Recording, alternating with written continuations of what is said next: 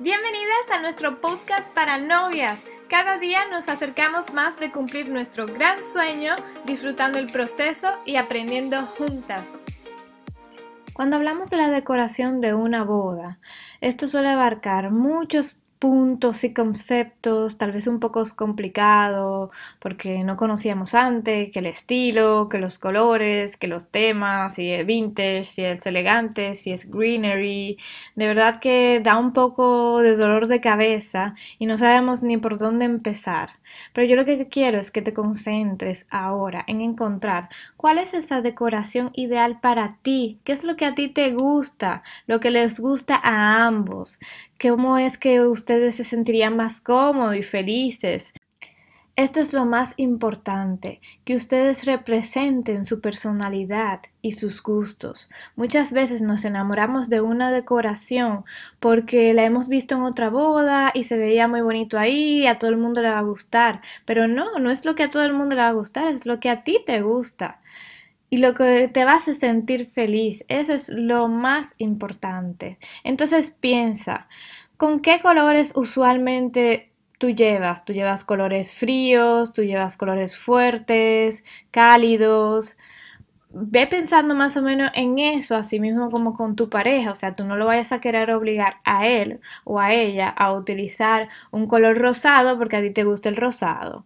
Deben de encontrar siempre un equilibrio y agregar algunos eh, detalles que, por ejemplo, a ella le gusta mucho el café, mm, siempre se toma un café por la mañana y luego del almuerzo, bueno, pues entonces vamos a agregar una estación de café que lo vas a hacer un poco más chulo también para los invitados.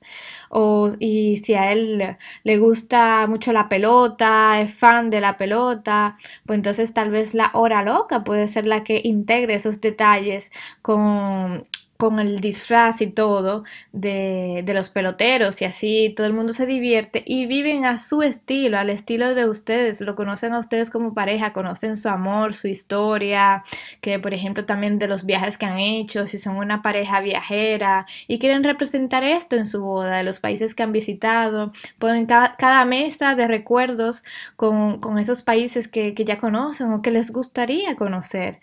Atrévanse a hacer... Eh, un poco creativos en esta parte y, no buscar ideas de lo que han hecho tal vez otras personas, sino de lo que a ustedes mismos les gusta. Vayan haciendo una lista y vayan comparando entre uno y otros para que entonces en ese caso tu pareja te diga, no, no, no, eso yo ni loca lo voy a poner ahí. y así es divertido también el proceso porque se van hablando y se van conociendo a ustedes mismos también y así aprenden a, amar su, su estilo y a poder presentarlo a su familia como ustedes son.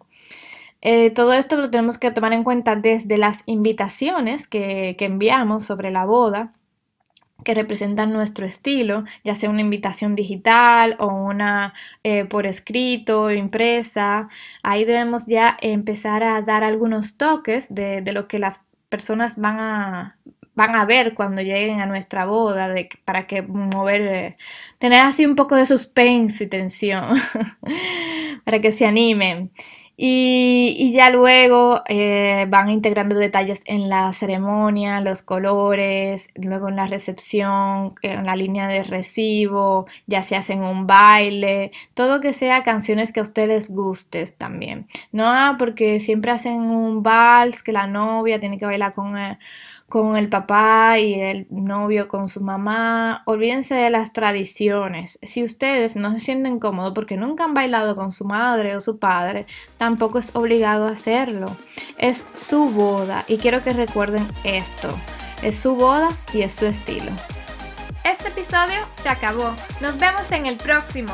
Suscríbete a nuestra comunidad de novias para compartir todas tus ideas y sueños con más novias como tú que te ayudarán a encontrar el camino aclarando todas tus dudas y sin dejar que se te escape ningún detalle.